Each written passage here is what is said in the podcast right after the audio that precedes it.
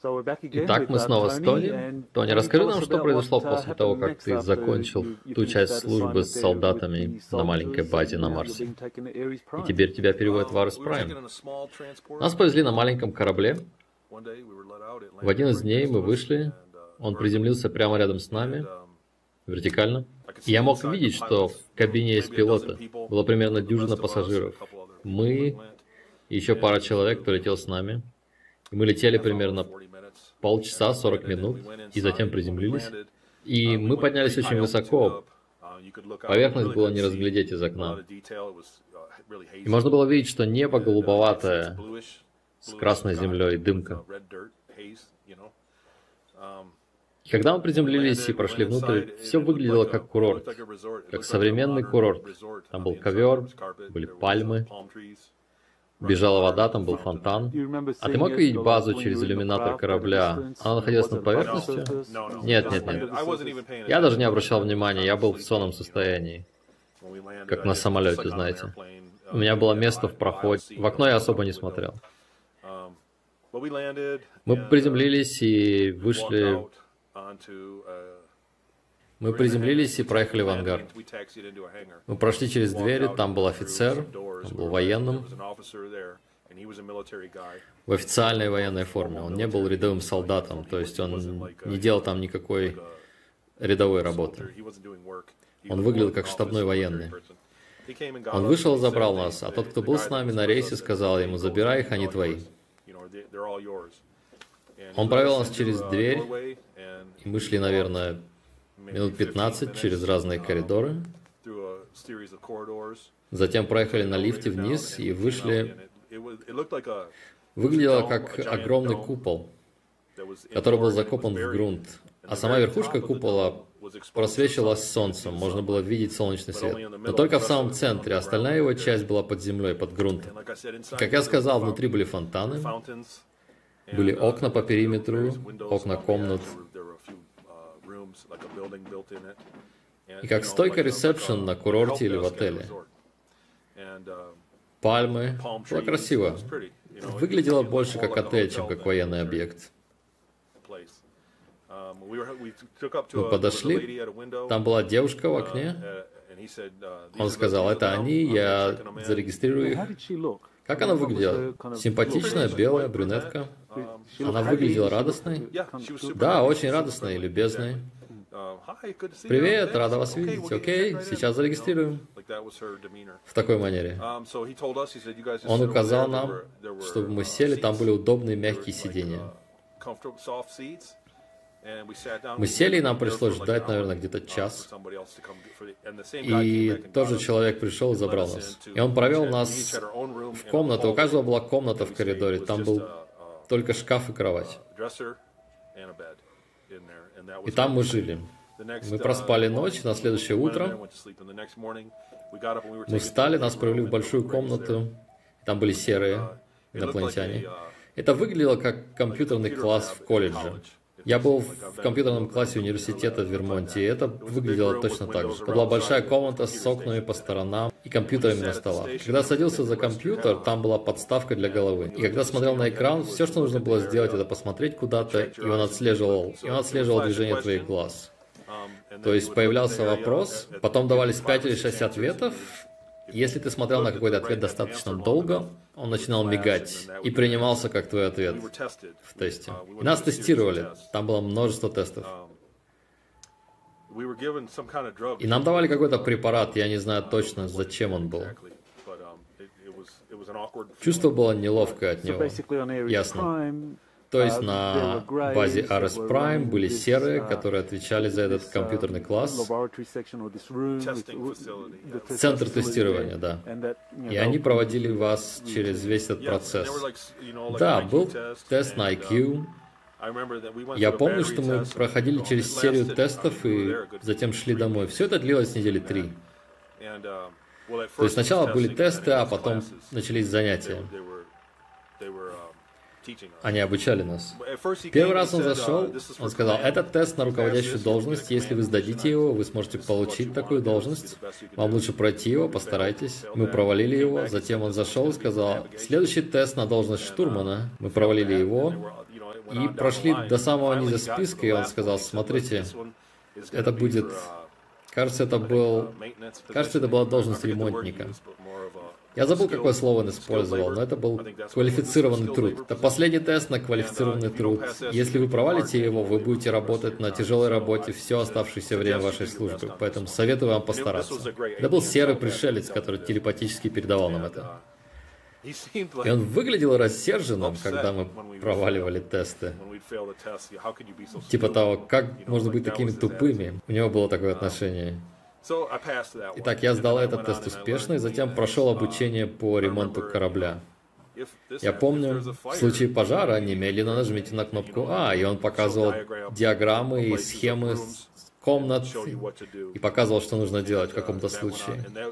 И там снова был какой-то препарат, и перед началом обучения мы слушали бинауральные тоны, можно было слышать звук у Итак, пять минут, а затем начиналось обучение. Это было комфортно. Была подставка для головы, и ты просто смотрел ролики.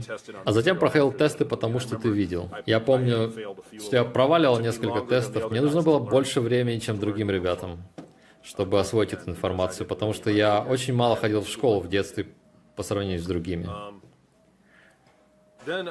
Дальше, вот эта часть воспоминаний, которая заставила меня поверить в свидетельство Кори Гуда. Они посадили нас на поезд, сказали, хорошо, вас переводят, поехали, ничего не нужно собирать, просто одевайтесь. Они дали нам одежду. И это до того, как вас отправили на Цереру, верно?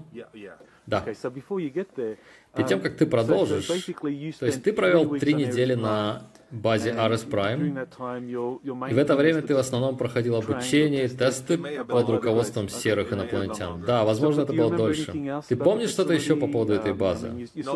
Нет, между этой комнатой и компьютерным классом, куда я ходил, метров 200 по коридору всего. Это все. Это все, куда я ходил. Понятно. Затем нас провели в другой сектор по длинным коридорам. И обычные работники там, кто управлял базой, там были серые и офицер, который водил нас. И нам давали еду в комнате, привозили на каталке в контейнерах.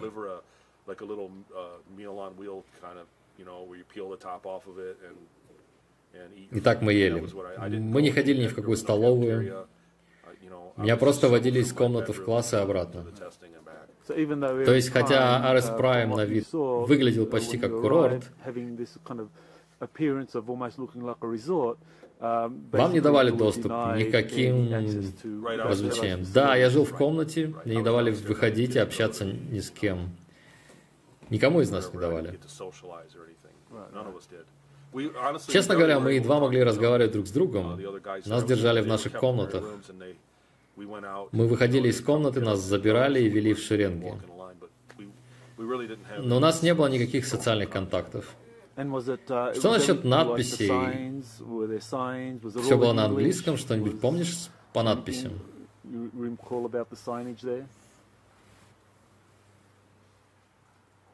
Нет, ничего. А комнаты, на них были какие-то надписи? В комнатах было индивидуальное освещение.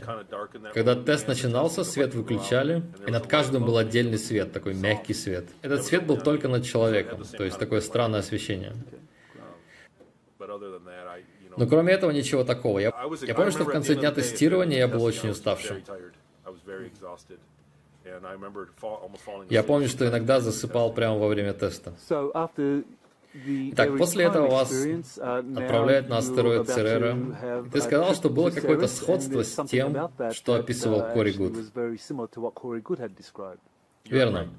Когда он рассказывал, что он отправился на Луну на поезде на магнитной подушке, который прошел через портал, и что он мгновенно оказался на Луне и был шокирован, когда вышел, это была такая же система, в точности, как он это описал. И это помогло мне поверить его свидетельству так, Тогда я понял, что то, через что прошел он и что прошел я, было настоящим. Мы сели на поезд. Кажется, было два вагона, соединенных вместе. Это было под землей, в туннеле. Это было небольшое помещение, не как большая станция. Мы просто зашли в помещение и подъехал поезд. Кажется, было два вагона. Мы зашли, и стоять было нельзя, нужно было сидеть пристегнутым. Они проследили, чтобы все пристегнулись, и когда двери закрылись, поезд тронулся, можно было почувствовать подъем. И когда он двигался, он не ехал. Это был как поезд на магнитной подушке. Очень плавный. Не было никакого шума. Не чувствовалось никакого потока воздуха, но он начал набирать скорость. И ощущение было как вспышка, как будто вспышка на фотоаппарате щелкнула и пуф. Было немного дезориентирующее, я хотел сказать, что в ушах звенело, но это было слабее, очень мягкое чувство. Просто пуф. И он тут же начал замедляться. Я подумал, куда это мы приехали? Каждый вагон, наверное, был метр двенадцать в длину. 12-15 метров в вагоне с сидениями по сторонам. У каждого был ремень на сидении. По-моему, кто-то стоял в задней части вагона, я не помню. Когда мы прибыли, двери открылись. Он остановился, и двери открылись. Мы вышли и оказались в огромном ангаре. И все было другое. Грунт был другой. Архитектура была другая, были цементные стены. Это было совсем другое место. И прошло только пару минут с момента, как я сел на поезд на Марс и когда я вышел. И они вывели нас, и мгновенно отношение изменилось. Все было строго, всем стоять смирно. Это было военное место. Оно не было расслабленным, как то, откуда мы только что уехали. Вы стоите там, выйдите за мной. Там был мужчина в немецкой форме. Он выглядел как полицейский, у него было много чего напихано в ремень, было оружие. И он сказал, он сказал, здравствуйте, добро пожаловать в колонию Церера. Это самая продвинутая колония в Солнечной системе. Вы не будете служить здесь, как солдаты. И он дал нам зеленый кусок бумаги с немецким текстом на ней. И он сказал, когда я укажу на вас, когда человек на подиуме укажет на вас, я укажу на вас, на каждого, и я хочу, чтобы вы постарались, как смогли, прочитать эти слова. Он сказал, у кого-то будут проблемы с этим? В прошлом месяце у нас были такие же рабы, и они не хотели читать. я отвел их туда и расстрелял. И там было, похоже, пятно крови на полу. Он сказал, кто-нибудь хочет пойти туда и быть расстрелянным? И мы застыли такие. Он был очень агрессивным с нами, поэтому мы даже не защищались, мы просто застыли. Он сказал, хорошо, теперь выстраивайтесь там. Это был большой ангар, наверное, 100 на 100 метров. И на другой стороне были молодые солдаты, ребята. Но они были не в такой форме, как я привык видеть. Они были в другой, более крутой, интересной форме. Мы сели, человек на трибуне говорил по-немецки, он также говорил на английском, чтобы все могли понимать. И основная группа людей, эти солдаты, эти солдаты прочитали присягу на немецком как я думаю, на немецком. Затем они сделали салютование, и они умели это делать. Э, вот что еще было видно, что они уже делали это раньше. Когда мы салютовали, мы понятия не имели, как это делать. Когда они салютовали, они говорили что-нибудь, типа «Хайль Гитлер» или что-то такое. Это было чье-то имя, я не помню того, кто был главным в колонии на тот момент. Имя менялось со временем. И мы говорили «Хайль такой-то», кто был главным на базе на тот момент. Это был не Гитлер. Итак, они произнесли присягу, указали на нас, и мы прочитали текст. Мы делали такое как... Я не делал ни удар каблуком, но нам нужно было делать салют. Затем нас отвели туда, где мы должны были жить после этого.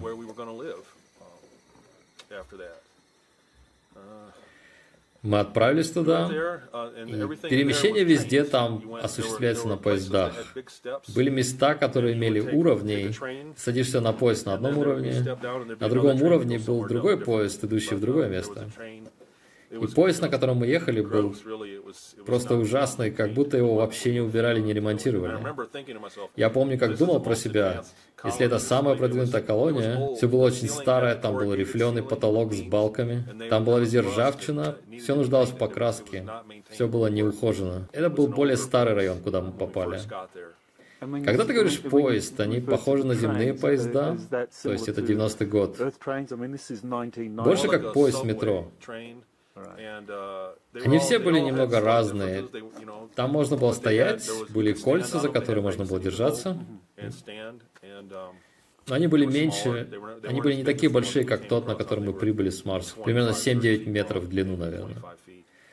Иногда он наполнялся людьми, иногда был пустой, но, как я сказал, поезд, на котором мы ехали, был в ужасном состоянии, как будто никто не убирал там никогда. Там было просто грязно.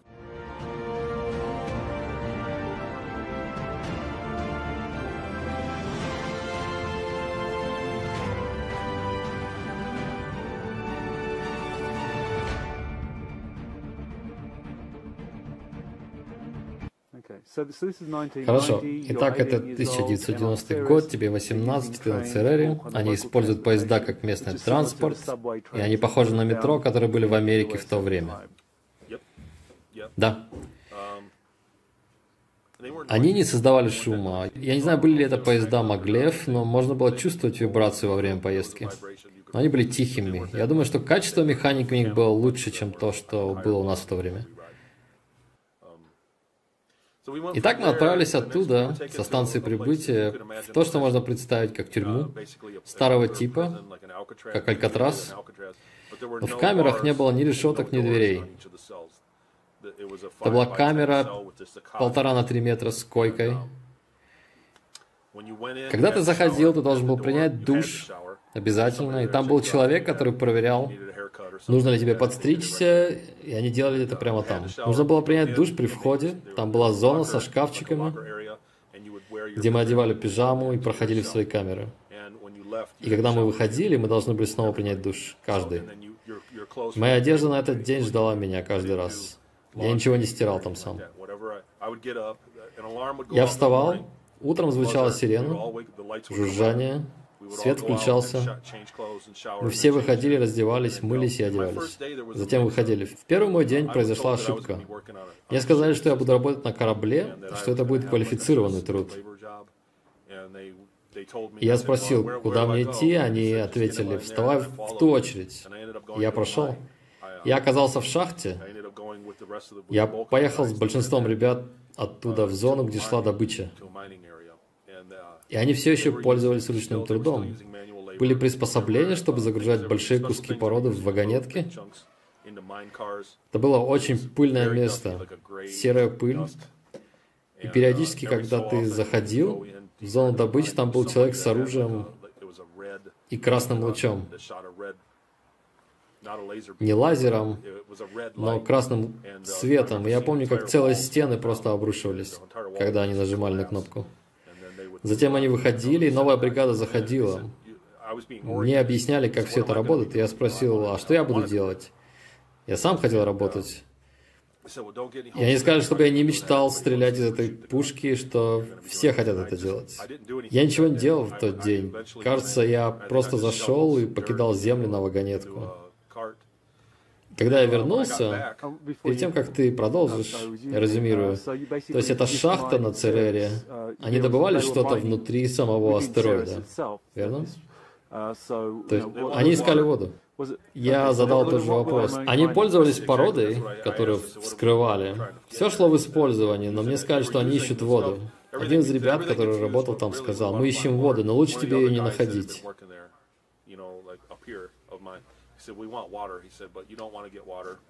Потому что каждый раз, когда они находили воду, кто-то погибал. Он сказал, что их цель найти воду, но когда это происходит, те, кто ее находит, обычно погибают или калечатся. Окей, okay, кажется, это очень примитивный способ искать воду. Просто рыть шахту в поисках воды. Они знали, где она была? Нет-нет. Но они также строили. Как только эти пустоты вскрывались, они начинали строить там. Они очень интенсивно строили все время, пока я был там. Новые жилые блоки, новые рабочие зоны, новые... Там была экономика. То есть все, кто работал в этой шахте, были рабами, которые выполняли тяжелую работу. Да. Но так как на Ares Prime, на Марсе ты сдал выпускной экзамен, ты, ты должен был работать ремонтником. Но ты все равно был рабом, да.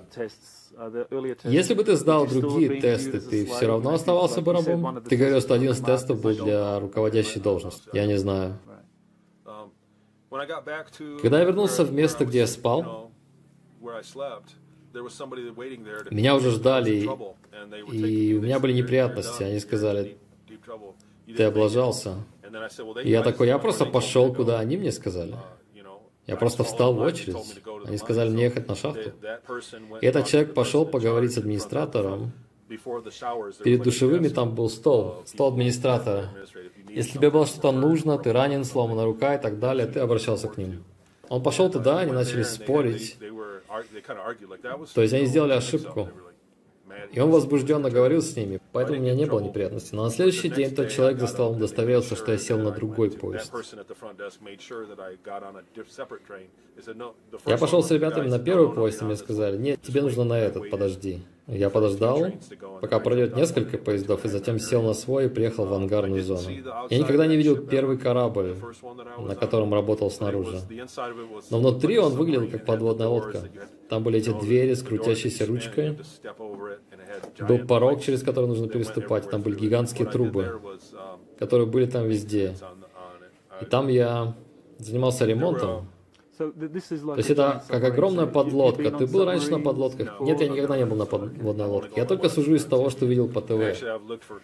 Я даже искал фотографии из подлодок, чтобы помочь себе вспомнить, но это было не совсем подлодка. Пожалуй, это было такое же строение, с эпоксидной краской, трубами повсюду и водонепроницаемыми дверями. Это была не подлодка, а что-то гораздо крупнее. Есть сообщение, что в 40-х годах немцы строили огромные подлодки для перевозки грузов, и что некоторые из них стали прототипами для космической программы. Это был старый, мой первый корабль был очень старым. Все жаловались на него, потому что он все время ломался. Это был древний корабль. Я работал на нем несколько лет и подружился с еще тремя ребятами, которые делали ту же работу. Еще кое-что. Все, что я делал, работая на немцев, даже если это была тяжелая работа, я не могу сказать, что это было неплохо, но это была сносная работа. Но, к примеру, если была должность уборщика, они создавали еще одну такую должность, чтобы люди соревновались друг с другом. В любой работе, которую я выполнял, у меня был конкурент. Мы зарабатывали баллы. Всегда была морковка, которую нужно было заслужить. Если ты победил и был более продуктивным в данном месяце, тебе что-нибудь давали. Ты получал хороший обед или что-то еще. И все сверху донизу работали по такой системе. Шахтеры так работали. Там всегда была возможность для продвижения. Uh, Итак, ты был там 6 лет. Я работал на том корабле 6 лет, и это был день сурка, одно и то же каждый день. И что делал корабль? Ты знал о его задачах? Нет, мне никогда не говорили, что делал корабль. Там были большие клапанные системы, которые качали, наверное, воду и химикаты. И когда клапаны портились, мы отрезали испорченный кусок трубы, у нас были такие автосварщики, своего рода воротники, которые накладывались на трубу. Нужно было просто настроить резак, нажать на кнопку, и он резал трубу. Затем поставить его на другую сторону, вырезать клапан и вытащить его. Мы заказывали их за день до того. Мы ставили новый клапан и брали автосварщик отдельный. Они были в ящиках в двух разных комнатах. Они были разных размеров. Для маленьких труб были свои автосварщики, авторезчики. Были такие же для труб побольше, вплоть до 45 сантиметров в диаметре. И мы сваривали их заново. Все, что мне нужно было сделать, это вставить электрод. Там был типа картридж, который питал его. Все, что нужно было сделать, это включить его. И просто ждать. Сварка занимала 15-20 минут. То есть тебя распределили на нижние палубы, чтобы выполнять все эти ремонтные работы. Что происходило между рейсами? Тебе разрешали возвращаться обратно? Я возвращался обратно в свою камеру. Окей. Ты мог делать все, что хотел, если ты приходил на работу на следующий день. Но чтобы куда-то поехать, нужны были деньги. А нам ничего не платили. Когда мы выходили из ангара, там был поезд, который возил нас обратно туда, где мы жили. Были и другие поезда, которые ехали в другие места. И все эти шесть лет я нигде не был. Я заканчивал работу, садился на поезд и ехал обратно. Мы снова с Тони. Только что рассказывал нам о шести годах, которые ты провел на Церере, работая на старом космическом грузовом корабле, похожем на подводную лодку. Занимался ремонтом, и после того, как ты заканчивал работу, тебя возвращали обратно в камеру.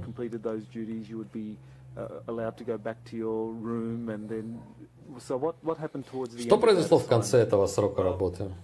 Мы все чаще и чаще ремонтировали этот корабль. Его срок службы подходил к концу, и мы без остановки его латали. Начались сбои. Я знал, как починить систему, отвечал за трубы и пневматику, и заправку масла и так далее. Но я не знал, для чего они нужны. Я не знал, что было в трубе. Иногда мы видели маркеры радиоактивности и знали, что в трубе радиоактивные вещества. И с ними мы должны были следовать определенным процедурам. Мы не могли просто разрезать их. Мы должны были получить чью-то подпись перед тем, как начать работу с ними. Но все становилось хуже, и были вещи и клапаны, которые мы просто не могли починить. Срок их службы заканчивался. Все, что я знал о том, что мы делали, это были слухи, которые я слышал от других ребят. От людей, с которыми разговаривал, которые тоже были рабами. То есть я был не в курсе, куда мы летали, что делали, что перевозили. Я понятия не имел. Я работал в маленькой зоне. Наверное, вся площадь зоны, к которой у меня был доступ, составляла где-то 900 квадратных метров. Коридоров и комнат, где я работал в трюмной части. Однажды в конце этого срока мы куда-то летели. Там было переговорное устройство в зоне, где мы работали, в других зонах, но не везде. И они говорили нам, нужно отремонтировать то-то и то-то. Брось то, что ты делаешь, и иди ремонтируй то-то и то-то. Это нужно нам сейчас. Там был большой клапан, который все время ломался. И, похоже, он был частью главной системы. Нам говорили, что его нужно было немедленно починить. Но мы не могли. Авторезчики не подходили к этой трубе. Она была огромной. Она была 65-75 сантиметров в диаметре. Похоже, это был слив для одного из баков. И это была радиоактивная вода. Один из парней придумал, как взять два-три. Я не был, когда он это делал. Он придумал, как соединить два или три авторезчика вместе, чтобы насадить их на трубу и отрезать ее. Он сделал следующее. Внутри трубы был клапан, на расстоянии метра или полтора над землей. Этот клапан не закрывался. Мы выкачивали радиоактивную воду через него. Он залез в трубу и сказал, чтобы мы все подошли и вытащили его. Мы все стояли вокруг, мы радовались, потому что нам несколько месяцев говорили починить его, и вот, наконец, мы нашли способ достать до этого клапана. Это была проблема, которую можно решить, поэтому мы очень радовались. Итак, он залез внутрь и взял с собой стандартный ключ, он постучал по клапану, тот не работал. Кажется, сначала он взял что-то другое. Он постучал по нему, нужно было поднять руку и постучать по нему. Он не смог достать до него, но в итоге зацепил его, и клапан закрылся. Мы слышали по радио, отличная работа, ребята. Спасибо, мы все это видим. И мы оставили трубу открытой. Инженер спустился и сказал, что клапан нужно починить, и нам все равно нужно закрыть трубу. Мы сказали, что еле-еле отрезали и сломали один из авторезчиков из-за этого,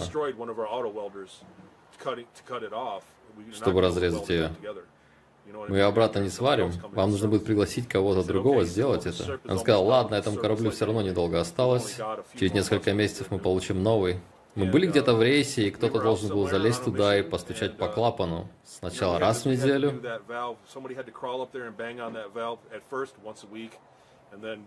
затем два раза в неделю. Ситуация ухудшалась, потому что он был открыт, и он начинал засоряться.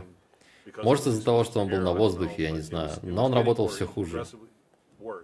И что-то случилось с парнем, с которым я работал в паре. И это делали только мы. Я вытаскивал его, а он всегда хотел быть тем, кто полезет туда, наверное, чтобы его заметили на службе. Поэтому я всегда вытаскивал его, но сам никогда этого не делал.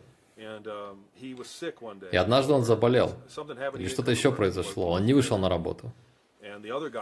А парня, который должен был заменить его, позвали на ремонт в другой конец нашей рабочей зоны. И так я остался один. Тут включается радио, они говорят, нам нужен этот клапан прямо сейчас.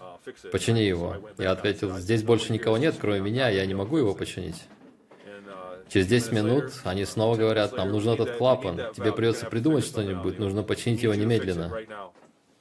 Я сказал, ничего не изменилось, пошлите мне кого-то в помощь. И тогда я услышал, что говорящий по радио человек был в панике, кричал, нам срочно нужен этот клапан. Он был в сильной панике. Срочно запусти клапан. Я подумал, блин, мы часто пользовались термином антителефон и шутили об этом. У нас была технология антителефона. То есть, если миссия была неудачной, они могли позвонить в прошлое и отменить миссию еще до того, как мы вылетели. Так я понял, это работает. Опять же, это то, что я слышал от таких же ребят-рабов, как я.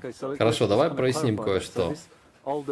Это старый космический корабль, похожий на подводную лодку, хотя и работал на трубах и клапанах, то есть на старых технологиях. Он имел эту технологию антителефона и мог телепортироваться назад в прошлое в момент до отправки вас в рейс. Верно. Чаще всего дни были короткими, то есть мы летали по 8 часов, а возвращались в течение получаса после отлета. И у меня был весь остальной день для... У нас были более долгие периоды времени без работы из-за этого. Иногда мы работали по 12-16 часов, но я возвращался в прошлое примерно в то же время, что улетал. Вот что я имею в виду. Мы шутили, ты так хреново работаешь, что нам придется позвонить в прошлое и отменить этот рейс. Окей, то есть мы делаем вывод, что в темном флоте даже такие торговые грузовые суда имели темпоральные временные двигатели. Да, это то, что я знал тогда. Мы пользовались этим словом тогда. И когда этот парень в панике заговорил по радио, я подумал, ну они все равно применят антителефон. Явно это отмена рейса. И я не понимаю, почему я все еще помню это. Я подумал, что просто залезу туда, кто-то придет и вытащит меня. Я взял ключ, который он использовал, и он всегда лежал в одном и том же месте. Я взял его в правую руку и постучал по нему, и наконец клапан открылся и заработал. Но он не закрылся до конца, я застрял там. Я помню, как я кричал, «Помогите, вытащите меня!» На меня повалил горячий пар, и мою руку и лицо сильно обожгло. Я не знаю, что это был за рейс, где мы были и что происходило. Но я помню, что было очень больно и как я потерял сознание. Я не мог дышать, я вдыхал горячий пар. Я подумал, я умру. Но задней мысли я думал, что они применят антителефон и все будет хорошо. Я цеплялся за эту мысль. Они вытащили меня. Я помню, что умирал от холода. Когда меня вытащили в комнатную температуру, я был обожжен, офицеры ставили надо мной. И капитан тоже спустился. Он смотрел на меня, и было видно, что он обеспокоен. Он выглядел, как будто чувствовал свою вину за произошедшее. Они что-то обсудили, и капитан сказал, нет, мы починим его. Он получит полное лечение. Меня отнесли в медблок и полностью починили. Я не помню, как это было и что они сделали, но... Только помню, что когда меня выписали и отправили обратно в камеру, я был здоров. И у нас был период, месяц или два, пока я не начал снова работать. Я просто сидел в своей камере все время. Мы все равно принимали душ каждый день, гуляли, разговаривали. Но поскольку я не был одним из шахтеров, у меня не было друзей в этом месте. Но наш новый корабль был огромным. Меня повысили и обучили, это был новый курс обучения для новой работы. Я помню, как ходил в офисную часть на совещание. Мне сказали, что меня повысят, и исходя из моих баллов, я подойду для этой работы. ты хорошо подойдешь для этой работы, они говорили, ты получишь большое повышение, тебе понравится, мы больше не будем тебя обжигать, ты был молодцом. Кажется, они сказали, что если бы я был офицером, мне бы дали медаль за это. Ты говорил, что на Ares Prime, на Марсе, обучение для твоей работы проводили серые. А теперь кто обучал тебя? Люди. То есть не серые. Да, это были люди. Это был преподаватель, но система была в принципе такой же. Кое-что отличалось, комната была гораздо меньше. Там была дюжина столов с компьютерами. Обучали работе с грузами и использованию компьютера. Я работал на терминале, и нужно было научиться пользоваться программой. Обучение шло всего три дня. Очень недолго. Они сказали, что я должен знать, как выглядит грузовой отсек снаружи, повели меня в ангарную зону, которая была просто огромной. Я помню, как посмотрел на нее сверху. Я никогда не видел ее целиком, потому что он был очень большой. Я посмотрел сверху, передняя часть замыкалась как треугольник. Я спустился на служебном лифте перед кораблем. На нем были не то чтобы окна, но места, через которые можно было заглянуть внутрь. Я спустился. Там был парень на шестиколесном электромобиле. Он сказал, чтобы я залез, и мы проехали под кораблем.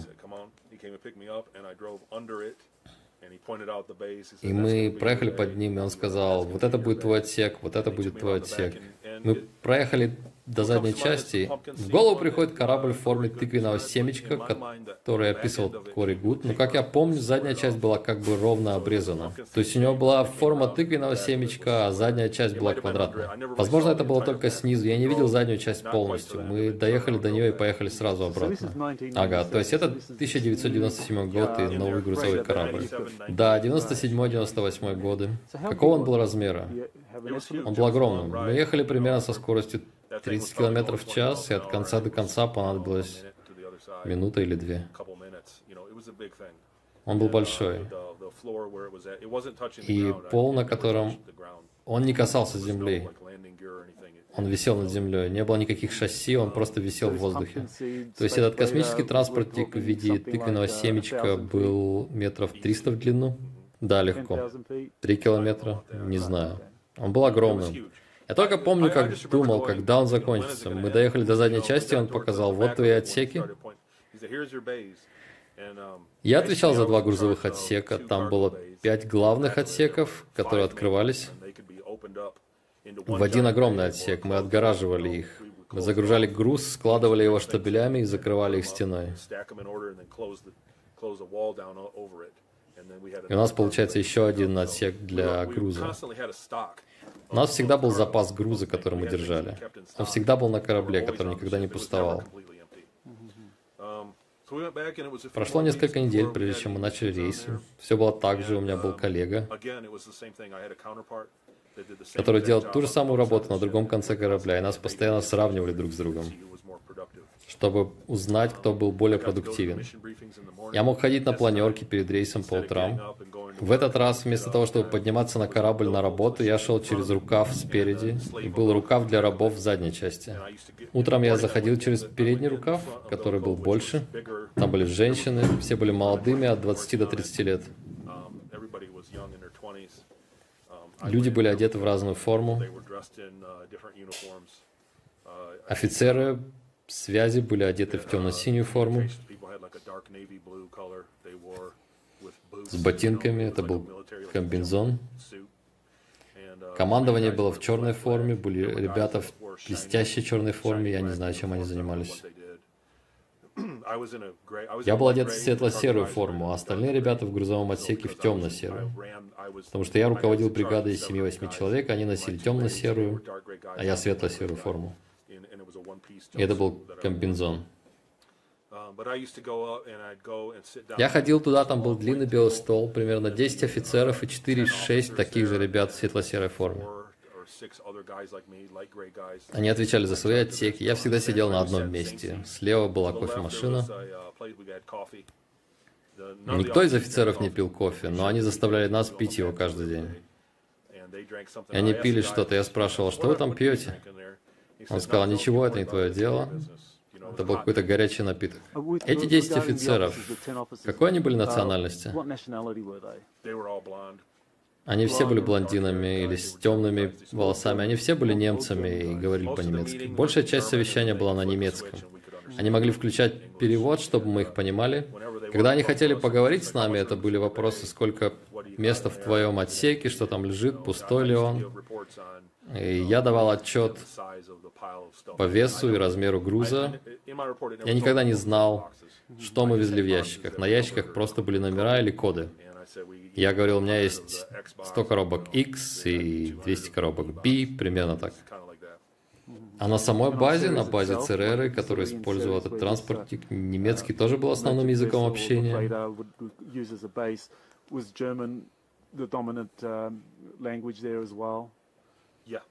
Да, да. В других местах да, все говорили по-немецки. И в тот момент, когда я начал ходить на совещание, я начал получать зарплату. Они говорили, он теперь один из нас, можно начать платить ему. Я получал примерно 20 баксов в неделю, и я был счастлив. Ты знаешь, когда база на ЦРР была основана? Нет, но по слухам я так понял, что они нашли ее. Они нашли ее и расстроились уже оттуда. Они нашли основную часть, которая была огромная, то есть ангарную часть. И этот огромный корабль, в котором мы работали, в ангар можно было вместить 20 или 30 таких кораблей. Это была гигантская пещера. Были и другие большие расщелины, как это. Некоторые как бы имели уровни и шли вот так до крыши. Они были очень большие, наверное, 60-90 метров в высоту. И они строили здания вдоль стен этих пещер.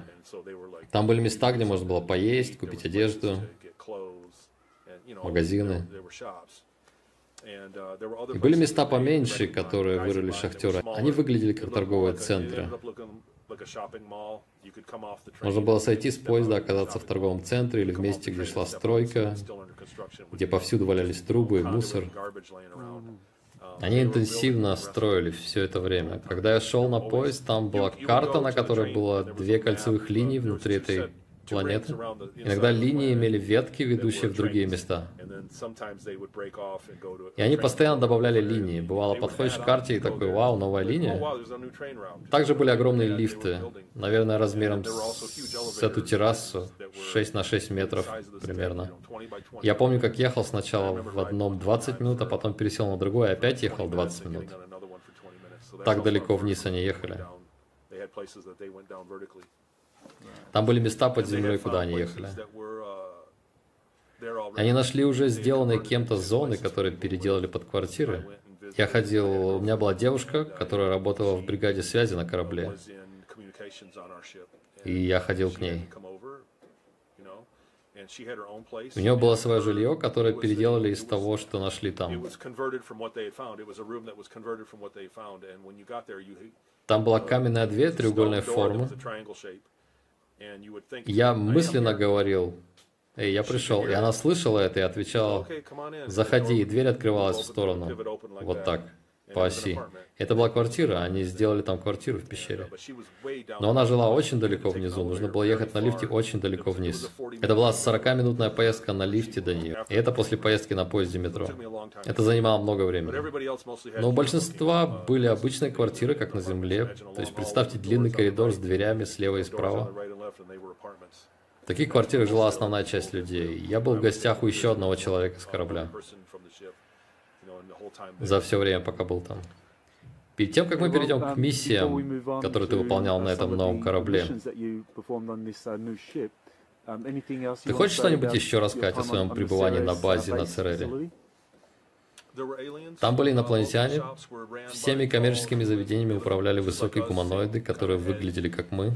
Они Первый раз, когда я вышел в колонию с деньгами, я потерялся. Я боялся, что не успею на работу вовремя и меня убьют. Такая была угроза. Не появишься на работе вовремя, мы тебя пристрелим. Я боялся, что не успею на работу. Я понятия не имел, где я оказался тогда. Я сел на поезд, который шел в другом направлении, и не обратил внимания, куда еду, и потерялся. В зоне, где я оказался, были одни гражданские. Там были женщины с детьми на колясках. Гражданское население, они были очень хорошо одеты. Я помню девочку в коляске, у нее было черное платье с серебряным швом шириной в дюйм. Это было очень красиво. У них была хорошая мода. Я помню, что восхищался, насколько повезло людям, которые были свободны там. Но я потерялся и увидел двое парней в военной форме, и они были инопланетянами. Один был похож, наверное, на кота, но не совсем. У него были жесткие рыжие волосы, он был маленького роста, коренастый. Выглядел очень уродливо. Не знаю, как еще это описать. Другой был еще ниже, был похож на рыбу. У него были большие рыбьи глаза и морда. Я подошел к ним, я думал, что раз они были в форме, то были в армии, как я, или где я там был. По флоте я думал, что они часть флота, и я сказал, я потерялся, вы можете мне помочь? И они сказали, но мне был ошейник раба, который мог бить током, если меня наказывали. Они увидели мой ошейник и сказали, ты чего с нами разговариваешь? У тебя даже денег нет. Что ты тут делаешь? С чего ты взял, что мы поможем тебе? Мы разговаривали телепатически. Я сказал, я потерялся, вы можете сказать, как мне попасть в ангарную зону? И они говорят, ты даже не можешь поехать туда, у тебя денег-то таких нет. И я сказал, у меня есть деньги. Как только я показал деньги, один из них ударил меня и забрал мои деньги. Они просто ограбили меня. Я очень хорошо помню, как сидел у стены, смотрел вниз, как капает кровь из носа. Ко мне подошла девушка и спросила, «Дорогой, что с тобой? С тобой все в порядке? Что случилось?» Она говорила по-английски. Она завела меня внутрь, это может показаться фантастикой, но это был стриптиз-клуб. Она была секс-работником в стриптиз-клубе. Она завела меня и посадила. И владельцем клуба был один из тех людей ростом 2,5 метра. И он передал ей четко, что он не будет со мной разговаривать. Она сказала, не обращайся к нему и не подходи, он не хочет слышать от тебя ни одной мысли. Потому что я был рабом, для них я был умственно ущербным человеком. Итак, я оказался там. Я сказал, что потерялся, и что мое время заканчивается, и что я не успею на работу, и меня накажут, что меня убьют, я срывался на слезы. И он сказал ей, скажи ему, чтобы убирался отсюда. Я сказал, вы можете сказать мне хотя бы, где я и куда мне идти? Он не знал, они попросили меня описать место, но оказалось, что были и другие ангарные зоны, о которых я не знал. И они сказали, это может быть любой из этих ангаров. Тогда они позвали полицию. Такие ребята в стиле гестапо, немецкие или СС появились минут через 20. Как только они увидели мою нашивку, пара полосок на одежде, они сказали, а, он едет туда, все ясно. И они сказали ему, куда мне нужно ехать. Они побыли там, пофлетовали с девушками и ушли. Владелец клуба занял мне пару баксов на поезд. Он сказал, я знаю, что ты мне не вернешь эти деньги. Просто иди отсюда, чтобы тебя не убили. Я поехал обратно, но на следующей неделе я вернул ему деньги. На следующее утро я пришел на планерку с двумя синяками под глазом. Мое лицо было побито, и они сказали, не надо давать ему деньги, смотри, смотри, во что он ввязывается. Мол, дальше будет только хуже, его так убьют однажды. Но они платили мне, и я сказал, что хочу вернуть деньги. И, похоже, кто-то из наших поехал туда и объяснил, что я заслужил свою свободу после того, что сделал на том корабле, когда меня обожгло. И владелец сказал, что я могу быть там и приходить, когда захочу. И там был стол, где, похоже, однажды на девушку напали. Этот стол не было видно. Владелец был высоким и сидел в дальнем углу зала. И он не мог видеть этот стол, где на девушку напали и изнасиловали, или что-то плохое случилось с ней. И он сказал, чтобы я всегда сидел за этим столом, и что если будет много людей, я должен буду уйти. И он знал, что я не доставлю неприятностей. Я всегда сидел там, я познакомился там с людьми.